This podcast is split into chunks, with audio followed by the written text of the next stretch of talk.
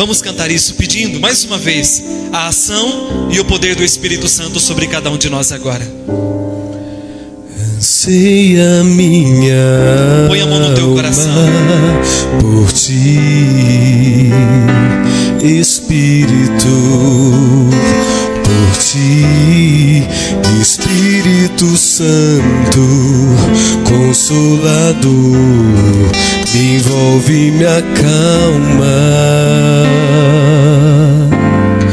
Transborda o meu coração de amor, Espírito de amor, Espírito Santo, doce presença, vem me abraçar. Oh, vem. Espírito. Espírito, Ó, vem. oh, vem, Espírito. Espírito, invade o meu ser, vem morar em mim, Espírito Santo. Oh, vem, Espírito, oh, vem, Espírito, invade o meu ser, vem morar em mim, Espírito Santo. Agora o Espírito Santo sobre a tua vida. Vai clamando ao Senhor agora a grande graça do batismo no Espírito Santo. Nós queremos pedir, Senhor, nesta tarde, que mais uma vez, Senhor, desde amanhã o Senhor tem nos acompanhado. Nós pedimos a graça da infusão do Teu Espírito Santo sobre nós. Que assim o Teu Espírito Santo realmente venha incendiar o nosso coração e preparar o nosso coração para tudo aquilo que será semeado nesta tarde. Venha, ó Espírito Santo de Deus, em nome de Jesus. Nós clamamos a Tua unção, o Teu poder, a Tua autoridade sobre nós. Nós clamamos a Ti, ó Senhor, que a Tua força de Pentecostes seja sobre esse lugar. Nós clamamos, Senhor, sobre a regional de São Roque. Um grande sopro do Teu Espírito Santo. Que esta comunidade, que esse grupo de pessoas sejam agora tocados por Ti. Vem, Senhor Jesus. Dá-nos a graça de ser mergulhados na graça do Teu Espírito Santo. Dá-nos a unção, Senhor. Dá-nos o Teu poder. Dá-nos a Tua força. Suricanta lalabaciricanda lalala. Suriricanda lalaba, siriricanda lalaba, suriricanda. Suriricanda lalaba. Oh, vem, Espírito, Espírito, oh, vem, Espírito. Espírito, invade o meu ser, vem morar em mim, Espírito Santo.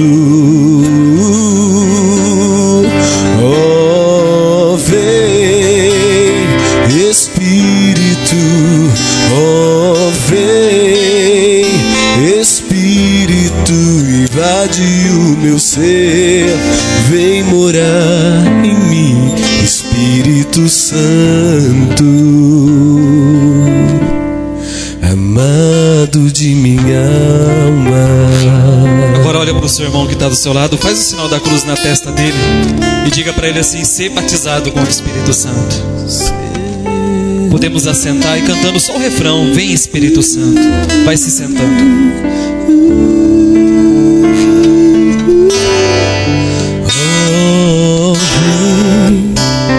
Espírito, oh, vem, Espírito, invade o meu ser, vem morar em mim, Espírito Santo.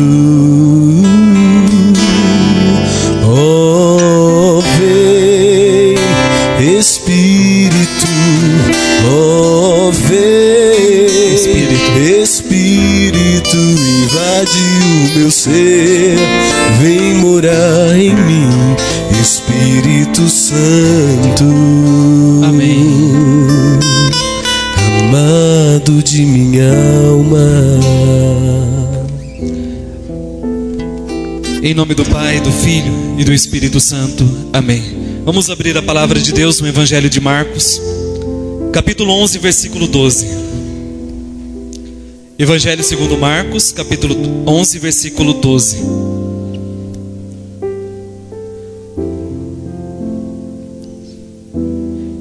Esse retiro ele tem sido para nós nesses dois dias não somente um encontro de orientação e formação, mas também de espiritualidade. E eu quero falar nessa tarde sobre ser livres de todas as maldições, de tudo aquilo que pesa sobre a nossa vida. É algo que eu tenho vivenciado dentro do meu ministério em 15 anos de renovação. O quanto Deus tem agido através da oração de quebra pelas maldições. Eu gostaria que você pegasse a sua Bíblia, Evangelho de Marcos 11, versículo 12. A maldição da figueira. E nós vamos, meu amado, mergulhar claramente naquilo que o evangelista quis nos ensinar. No outro dia, ao saírem de Betânia, Jesus teve fome. Avistou de longe uma, uma figueira coberta de folhas e foi ver se encontrava nela algum fruto. Aproximou-se da árvore, mas só encontrou folhas, pois não era tempo de figos. E disse a figueira: Jamais alguém coma fruto de ti. E os discípulos ouviram esta maldição. Palavras da salvação. Amados, nós vamos mergulhando nesta palavra. Por várias vezes o Senhor me levou a refletir isso. Dentro daquilo que ensina a maldição da figueira na teologia da igreja, essa maldição da figueira significa o povo de Israel que não dava fruto de santidade. Mas aqui trazendo para a nossa realidade, dentro do tema livres de maldição, nós vamos perceber que Jesus saindo de Betânia, vai dizer a palavra, ele sentiu fome no meio do caminho. E ele estava acompanhado de alguns discípulos, e nós sabemos que aqueles discípulos que conviviam com Jesus, eles reconheciam que Jesus ele era o rabi, ou seja, ele era o mestre. E ele sendo mestre, porque o que é ser o rabi, mestre? É aquele que realmente se torna senhor e líder de um grupo de pessoas. E atrás desse rabi, desse mestre, há um grupo de discípulos que querem e têm o desejo de aprender. E vai dizer a palavra que Jesus sentindo fome, ele chegou até a figueira e ele percebeu que não tinha figos. E diz a palavra que Jesus amaldiçoou a figueira, dizendo assim para ela: Jamais alguém coma fruto de ti novamente. Mas aí entram umas perguntas no meu coração que deveria entrar no nosso também, porque nós temos que fazer a lectio divina, ou seja, confrontar a palavra, meditar, fazer a contemplação. Mas aí entra uma questão: será que Jesus ele não sabia que não era tempo de figos? Jesus ele vem totalmente de uma tradição dos judeus. Nós sabemos que dentro da, do mundo da ecologia, das plantas, tudo tem época. Eu dou um exemplo assim, por exemplo, na minha casa tem uma parreira de uva, né? E geralmente no mês de agosto, mais ou menos assim, ela precisa ser podada de uma forma tão correta, porque senão não dá uva nenhuma. E aí geralmente lá para o mês de dezembro, o pé ele carrega. Então toda vez, no mês de dezembro, todo ano, aquela parreira de uva ela fica carregada. Claro, que vai muito do cuidado que se tem com ela. Mas tudo tem uma época. Mas uma pergunta que nós vamos fazer para nós mesmo: Jesus sentiu fome, foi até a figueira e vai dizer a palavra que ele não encontrou, ele só encontrou folhas. Será que Jesus verdadeiramente não sabia que não era tempo de figos? E aí Jesus então olha para aquela figueira, às vezes dá até a impressão humana de que Jesus ficou irado com a figueira, porque ele amaldiçoa ela. Que mal a figueira fez para Jesus? Naquele momento, olha o que vai dizer a palavra, versículo 14: E disse a figueira: Jamais alguém coma fruto de ti. Presta atenção nisso. Os discípulos ouviram a maldição. E discípulo na Bíblia, nós sabemos que são aquele grupo de pessoas que seguem o rabi, o mestre, com o desejo de absorver conhecimento. Então, na verdade, meu amado, Jesus não ficou irado com a figueira. Não que Jesus não soubesse que não era tempo de figos. Na verdade, Jesus queria dar um ensinamento. Porque ele estava acompanhado de um grupo de pessoas que tinham ele como mestre, como Messias. E Jesus, então, por ter seus discípulos, ele precisava ensinar. E ele então nessa passagem ele quis dar um ensinamento. E qual foi o ensinamento que Jesus gostaria de dar aqui? Pula para o versículo 20 agora na sua Bíblia aí. Presta bem atenção no versos 20. No dia seguinte pela manhã, ao passarem junto da figueira, viram que ela secara até a raiz. Pedro lembrou-se do que tinha passado na véspera e disse-lhe, disse a Jesus: Olha, mestre, como secou a figueira que amaldiçoasse. Olha para cá agora. Nós vamos perceber que um dia depois, Pedro vai conversar com Jesus, eles passando perto da figueira, e ele faz uma indagação: Jesus, olha como secou a figueira que amaldiçoasse. Jesus esperou passar um dia para concretizar o ensinamento que ele gostaria de dar. E aí nós vamos continuando no versículo 22. Respondeu-lhe Jesus: Tende fé em Deus, e em verdade vos declaro: todo o que disser a este monte, levanta-te e lança-te ao mar, e não duvidar no teu coração, mas acreditar que sucederá tudo, presta atenção nisso, tudo o que disser obterá este milagre. Por isso eu vos digo: tudo o que pedides na oração, credes que o tendes recebido e ser-vos-á dado.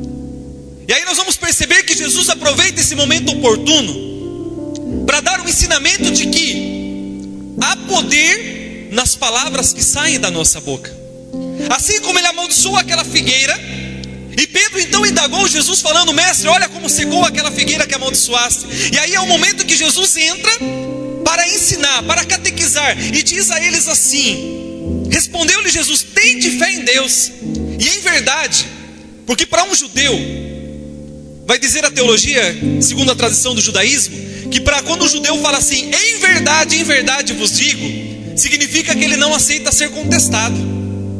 É uma verdade absoluta para o judeu quando ele usa esse termo. Em verdade, em verdade vos digo: todo aquele que disser a este monte, lança-te ao mar, e não duvidar no teu coração, tudo que você disser, crendo, não deixando que a dúvida invada teu coração, você obterá este milagre. Então Jesus está querendo nos dar um ensinamento de que há poder nas nossas palavras. E nós que somos ministeriados em oração por cura e libertação precisamos aprender isso palavra que sai da nossa boca, ela tem um poder. Vai dizer o livro de Hebreus, capítulo 1, que o universo ele é regido pelo poder da palavra de Deus. Nós vamos perceber, meu amado, lá no, no livro das origens, no Gênesis, por exemplo, que tudo foi criado pelo poder da palavra de Deus. O ser humano, Adão e Eva, foi criado pelas mãos do Senhor. Só que nós pegamos o capítulo 1, versículo 1 seguintes, Deus disse: haja luz, e a luz se fez. Haja-se o firmamento e a terra. Tudo foi se fazendo pelo poder das palavras que saíam da boca do Senhor Deus. Então aqui Jesus ele quis dar um ensinamento para os seus discípulos. Há poder nas nossas palavras. E hoje o que nós vemos, quantas pessoas que estão debaixo de um regime de maldição porque a palavra maldição ela pode ser traduzida de colocar o mal em ação pelo poder de uma palavra. E assim a bênção é colocar a bênção em ação pelo poder da palavra. Vai dizer o próprio Jesus que ele nos chamou a abençoar aquele que nos persegue.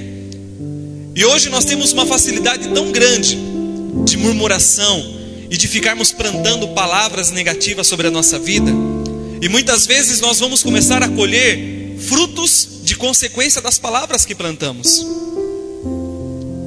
Ontem o Leandro dava o testemunho aqui.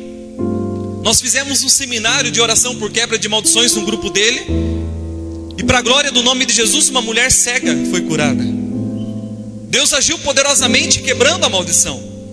E se ela foi curada nesse seminário, com certeza, claro, num grande mistério do universo, ela estava sobre esse regime de maldição. Seja ela hereditária, seja uma maldição por palavra, seja uma maldição em relação à brecha do pecado, mas existia ali uma brecha de maldição. Tanto é que depois que aquilo foi quebrado, ela voltou a enxergar. Ela era cega. E tudo isso pelo poder e pela autoridade de Jesus Cristo. Hoje, nós vemos tantas pessoas que, por exemplo, que vivem dizendo: a minha vida é uma droga, a minha vida não dá para nada, Tem pessoas que às vezes têm aquele salário baixo, ah, o meu dinheiro não presta, o meu dinheiro não dá para nada, eu não consigo nem sobreviver com ele. Porque se nós somos pessoas abençoadas, se nós somos pessoas benditas aos olhos do Senhor, porque Deus nos deu a dignidade de filhos pela sua paixão e morte, não é correto nós andarmos plantando palavras negativas sobre a nossa vida. Vai dizer o livro, quando Paulo escreve aos Gálatas, que aquilo que o homem semeia, isto mesmo ele colherá. Se nós semeamos palavras negativas, nós vamos colher derrotas. Se nós plantamos palavras de vitória, nós vamos colher vitória. Eu vou dar um exemplo. Aquela mulher que reza e ela começa a pedir a conversão do marido. Presta bem na situação, assim, atenção naquilo que é a situação. A pessoa reza lá pelo marido, ela confia em Deus. Vamos supor um exemplo que o marido seja um marido alcoólatra. E aí ela começa a interceder pedindo a libertação do marido. Chega para Jesus, entrega para o Senhor: Senhor, eu creio que o Senhor pode agir, eu creio que o Senhor pode fazer. Mas quando o marido chega bêbado dentro de casa, a mulher às vezes olha para o marido e fala assim: ó, homem, vai para o diabo que te carregue. Esse homem não tem mais jeito, não. Você começa a perceber, meu amado, que por um lado, diante do Senhor, você diz acreditar, mas aí você derruba toda, toda a tua oração por terra na presença do teu marido, quando você fala, você não tem mais jeito. Olha o que você está declarando. Não tem mais jeito. Então você percebe que a boca fala daquilo que o coração está cheio. Quando o nosso coração é cheio da palavra de Deus, é impossível num coração de um filho abençoado ter palavras negativas.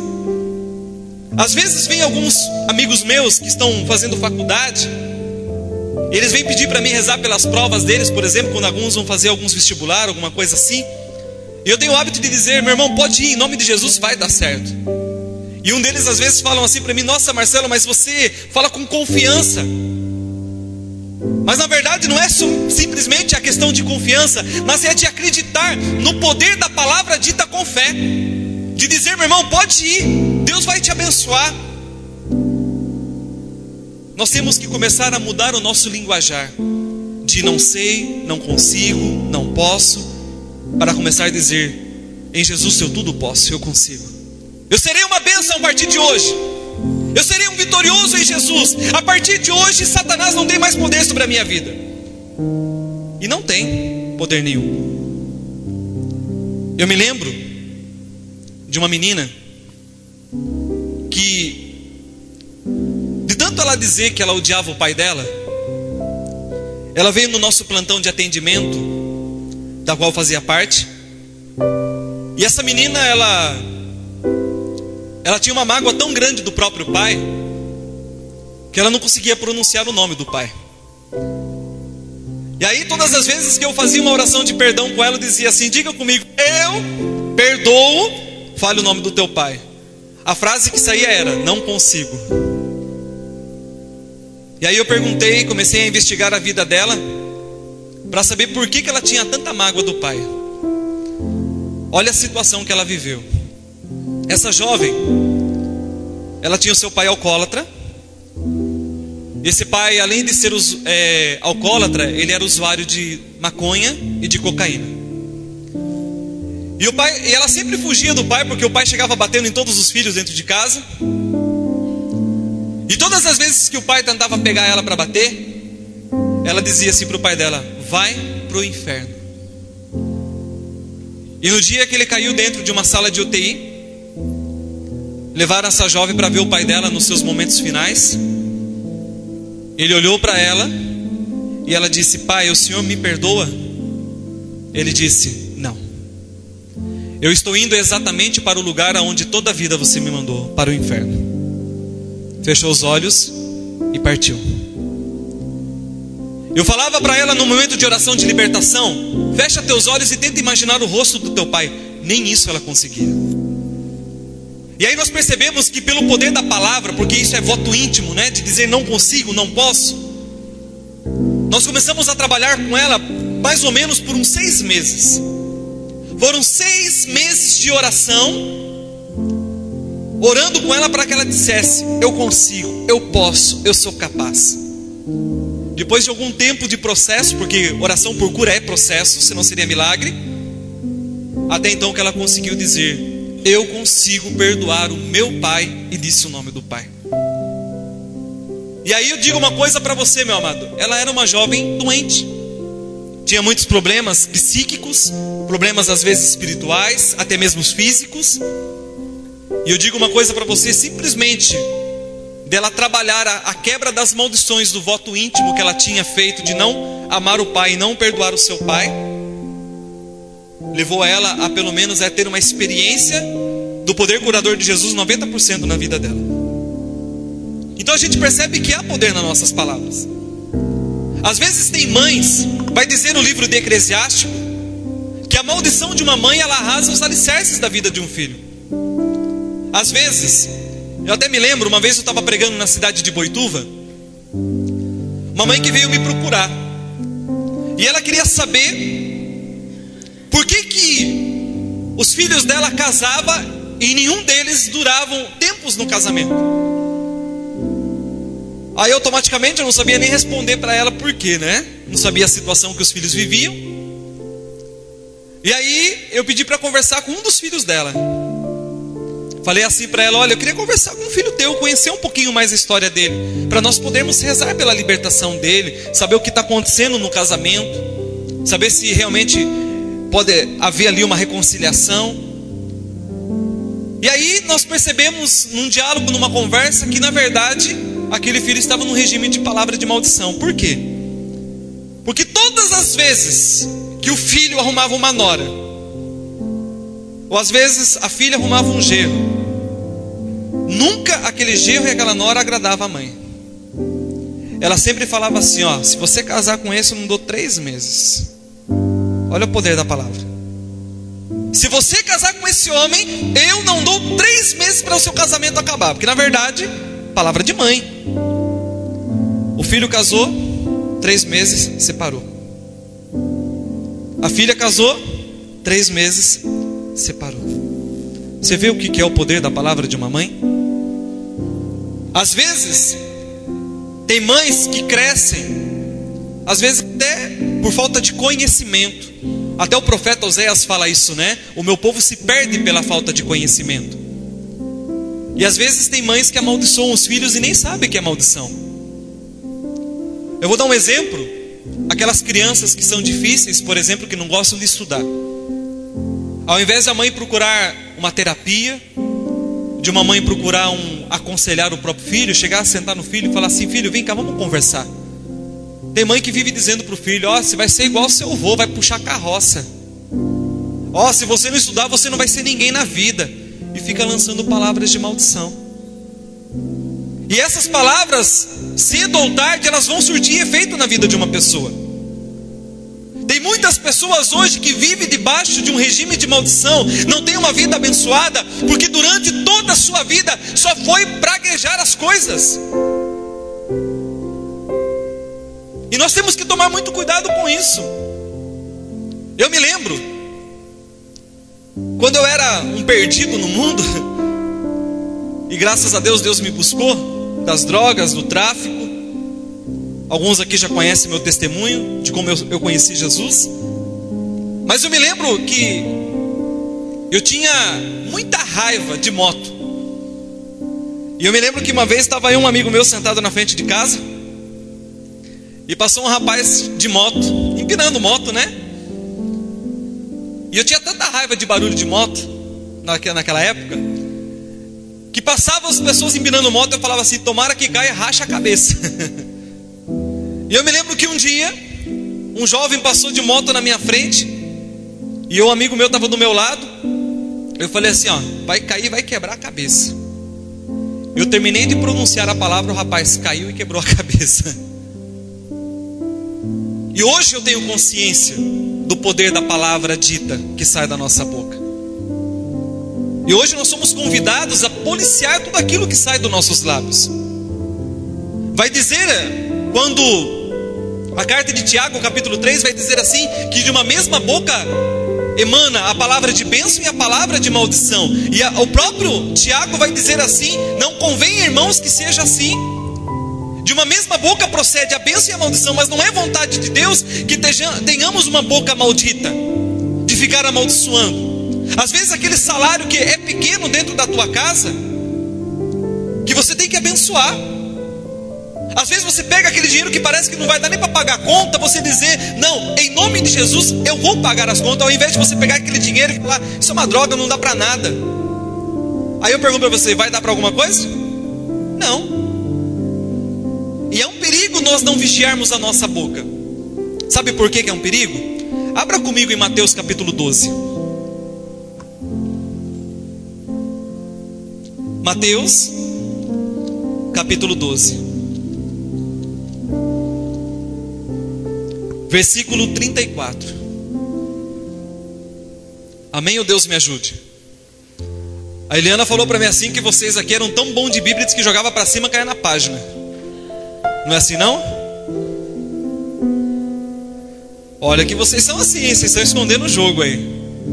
Vamos lá. Olha o que vai dizer Mateus capítulo 12, versículo 34. Raça de víboras, maus como sois, como podeis dizer coisas boas?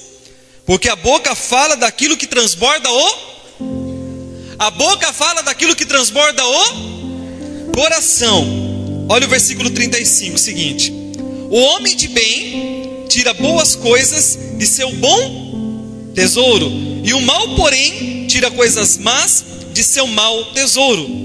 O 36 é fundamental. Eu vos digo: no dia do juízo, os homens prestarão contas de toda palavra vã que tiverem proferido, e é por tuas palavras que serás o que? Justificado ou ou condenado. Você já parou para pensar, meu irmão, que você pode ficar a vida inteira na igreja, na renovação carismática católica, e é por tuas palavras você corre o risco de parar no inferno? Isso é uma verdade muito grande na nossa vida.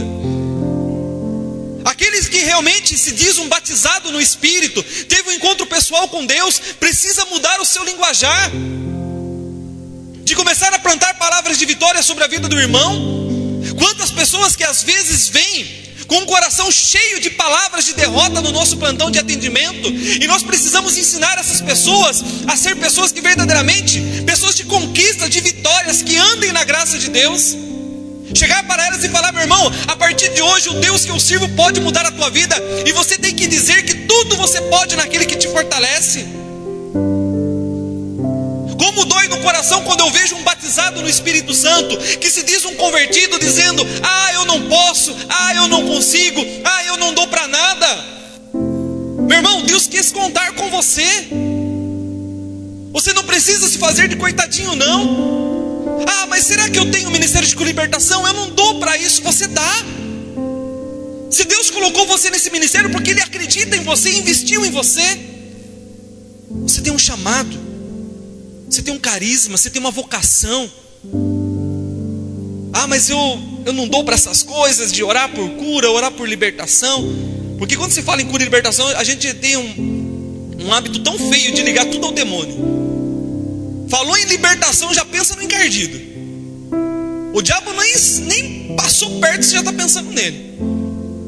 Ministério de cura e libertação é o ministério do exercício da misericórdia de Deus. Aquilo que falava ontem. Vai dizer o catecismo da Igreja Católica que as obras de misericórdia são as obras espirituais são aquelas de orar tanto pelos vivos como pelos mortos.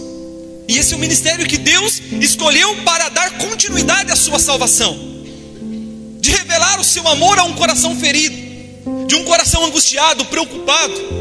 A cura e libertação ela tem várias dimensões, seja ela psíquica, espiritual.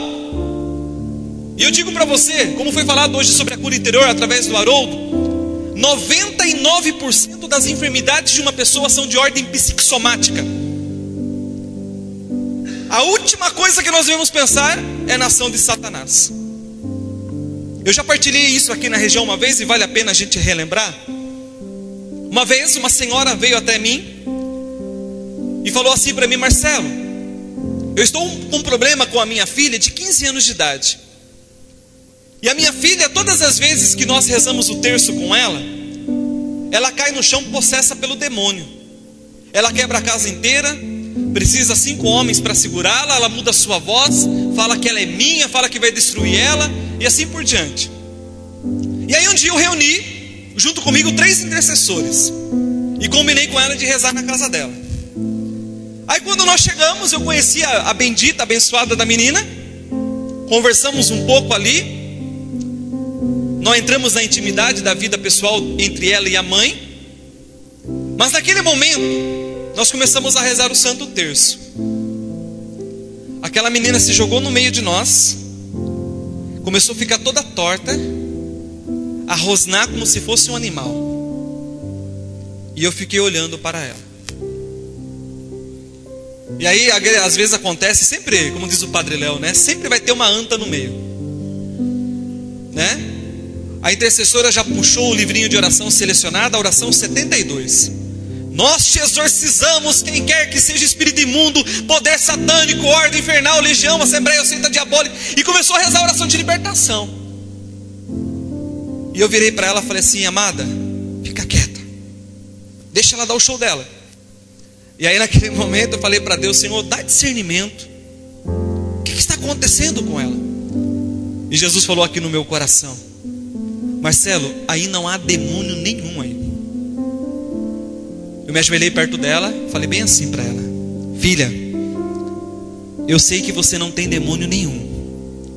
Você vai se acalmar, se sentar, e depois nós vamos conversar.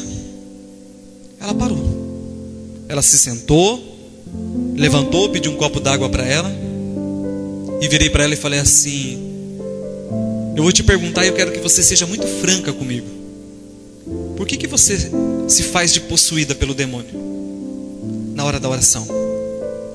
Ela virou para mim e falou assim: Porque desde a hora que eu levanto da cama até a hora que eu vou me deitar, a minha mãe vive me dizendo que eu tenho o diabo no corpo. Você vê o que que às vezes uma palavra colocada errada faz na vida de um jovem? Aos olhos de alguns intercessores que às vezes por falta de conhecimento já era o diabo, né? Então, amados, nós temos que ter discernimento, pedir sabedoria divina. Às vezes, casos que você vê lá no seu plantão de atendimento, nem tudo é demônio. O primeiro quadro que nós temos que fazer uma avaliação é o quadro psicológico de uma pessoa. Você ter uma ideia, por exemplo, uma pessoa possessa, ela tem o mesmo quadro clínico de uma pessoa esquizofrênica, de uma pessoa que tem esquizofrenia. E aí você vai julgando a pessoa como endemoniada, possessa, ah, independente porque ela foi espírita, foi kardecista, foi da Umbanda, da Quimbanda, sei lá das quantas ela foi. E o mais interessante, que é bom a gente aprender, existe um exorcista número um do Vaticano chamado Dom Gabriele Amort. Ele explica no livro dele, Um Exorcista Conta-nos, que ele fala assim: que a maior estratégia do mal é fazer com que nós não acreditemos nele. Por quê? Porque quando a gente não acredita nele, ele age sutilmente. Então a última coisa que o mal quer é se manifestar, porque uma vez que ele se manifesta, você sabe que ele está ali. E às vezes ele fica oculto. Então nós levamos, nós temos que desconfiar de manifestações espirituais. Não que não existam, entenda bem. Já me deparei com muitos casos de libertação, mas nós temos que ter aquele que é o protetor da vida carismática, discernimento espiritual. Discernimento é você ir ao cerne, saber separar as coisas. Amém? Vamos ficar de pé um pouquinho, querido? E vamos orar pela nossa libertação, orando pela quebra das maldições, pedindo a Jesus que, pela ação e a força do Espírito Santo, nós que possamos ter vivido ou estar vivendo debaixo de um regime de maldição, que Deus possa realmente quebrar essas maldições sobre a nossa vida. Na hora do almoço eu estava um pouquinho aqui diante de Jesus, e Jesus falava ao meu coração que nessa tarde Ele quer nos libertar. Só que para isso eu tenho que querer, eu tenho que desejar, eu tenho que abrir o meu coração. Coloca a mão no teu coração agora e diga: Senhor Jesus, eu quero, eu preciso da tua libertação. Por isso, Senhor Jesus, eu quero pedir eu quero clamar a sua graça sobre a minha vida. E nesse momento, eu vou pedir para o mistério, nós vamos cantar aquela música Invocamos. Mas antes de cantar ela, levanta tuas mãos direita agora. E fala comigo assim, Senhor Jesus Cristo. Pelo seu sangue derramado, pelas suas cinco chagas gloriosas, pela intercessão da Virgem Maria, a Imaculada Conceição, eu renuncio nesta tarde a Satanás e a seus demônios, e a partir de agora, Jesus, eu quebro todas as maldições que têm agido na minha vida, que têm imperado na minha família. Diga, irmão, com autoridade, fala assim: Senhor Jesus, eu quebro toda palavra de maldição lançado sobre a minha vida, sobre a minha casa, quer seja por palavra, por pecado ou por qualquer outra atitude, eu quebro agora, em nome de Jesus, toda palavra de derrota que tem imperado na minha vida. Senhor Jesus, eu quebro toda maldição da maçonaria sobre a cidade de São Roque. Senhor Jesus, eu quebro agora toda maldição que age sobre o meu casamento, sobre a vida dos meus filhos, e em nome de Jesus, eu retomo agora, pela autoridade de Jesus, todo o território, diga irmão, todo o território, entregue a Satanás. Senhor Jesus, hoje é o dia da minha cura, hoje é o dia da minha libertação. Por isso eu te peço agora, aonde houver um mal escondido na minha vida, que ele caia por terra agora, pela autoridade do seu nome, pela autoridade da tua graça, tua força. Segura a mão do teu irmão aí agora que está do seu lado e vamos orar mais ainda. Diga assim, Senhor Jesus, Senhor Jesus, essa tarde essa tarde é a tarde que o Senhor escolheu é a tarde que o Senhor para libertar o seu povo, para libertar, para libertar o meu ministério. para libertar o meu Senhor Jesus, Senhor eu Jesus, quero pedir agora eu quero pedir que agora todo tipo de malefício, de bruxaria, de feitiçaria, de macumbaria, seja quebrado agora, no poder do teu sangue. no poder do teu Senhor. Jesus, Senhor vem Jesus, me libertar agora. vem me libertar de agora. toda maldição, de toda maldição, de doença, de doença, seja ela física, seja ela espiritual, física, espiritual, psicológica, psicológica, que caia por terra que caia agora. por terra agora. Em nome de Jesus. Em nome de Jesus. pelo poder do seu Pelo sangue, poder do teu sangue. pela intercessão de Maria, pela intercessão Eu de quebro Maria. agora Eu quebro toda agora palavra de maldição toda palavra de que maldição eu possa ter lançado que eu possa ter lançado sobre a vida da minha família. sobre a vida da minha E em família. nome de Jesus, E em nome de Jesus. Eu reivindico agora toda a graça, toda a toda a graça, libertação toda a libertação que foi adquirida por Jesus que foi adquirida por lá no alto da cruz, lá no alto, lá no alto do cruz, madeiro. lá do alto do E em nome de Jesus, em nome de Jesus. que todo espírito maligno todo espírito maligno de candomblé, de candomblé, de bruxaria, de bruxaria, todo espírito todo espírito Caia de por Exu, terra agora. caia por terra agora. olha para a cruz de Cristo e vamos orar no espírito. Ore em línguas agora. Suricanda lalabá, siricanda lalabá. Ore no espírito olhando para a cruz. Ore alabá, suricanda lalabá, siricanda.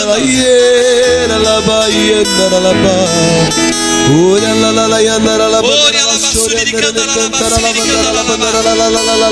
Ore alabá, suricanda lalabá, siricanda.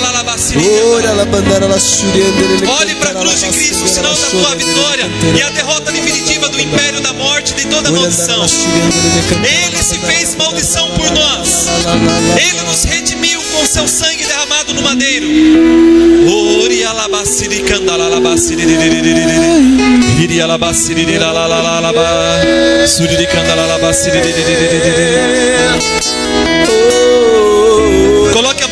sobre quem está à sua direita. E ore em línguas ainda.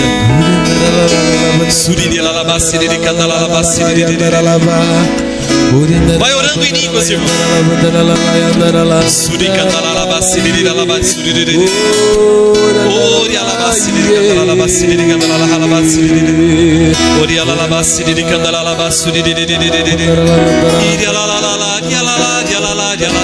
Ori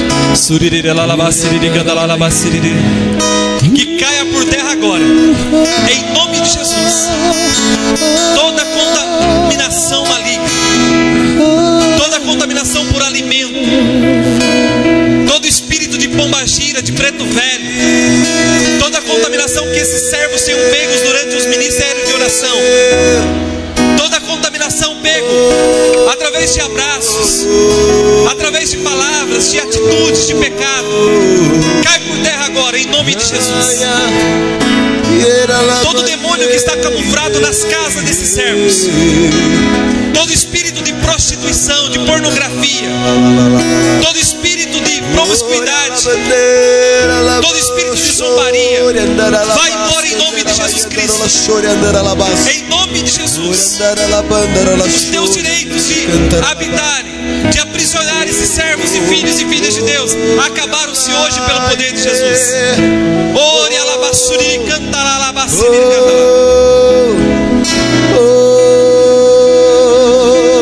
Reze no Espírito, ore, ore, sem cessar.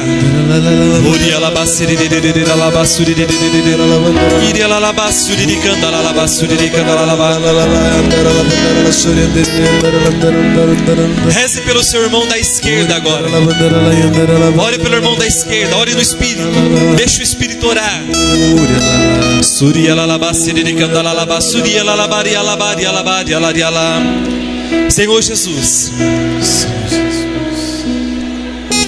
o Senhor me concedeu essa graça de saber orar, de falar com o Senhor. E eu sei, Jesus, que quando eu falo, o Senhor me ouve. O Senhor conhece as minhas limitações e meus pecados. Mas o Senhor sabe a fé que anima o coração desses vossos servos.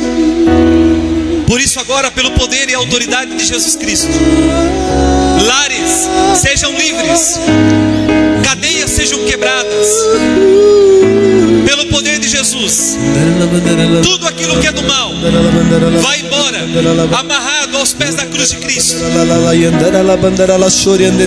Senhor Jesus, o Senhor conhece os teus servos, muitos deles estão desanimados, caídos, abatidos. Levanta-nos de todo abatimento agora, todo espírito de frieza espiritual, falta de oração, vai embora em nome de Jesus agora. Todo espírito de mentira, todo espírito de morte, de fofoca, de intriga, vai embora em nome de Jesus agora.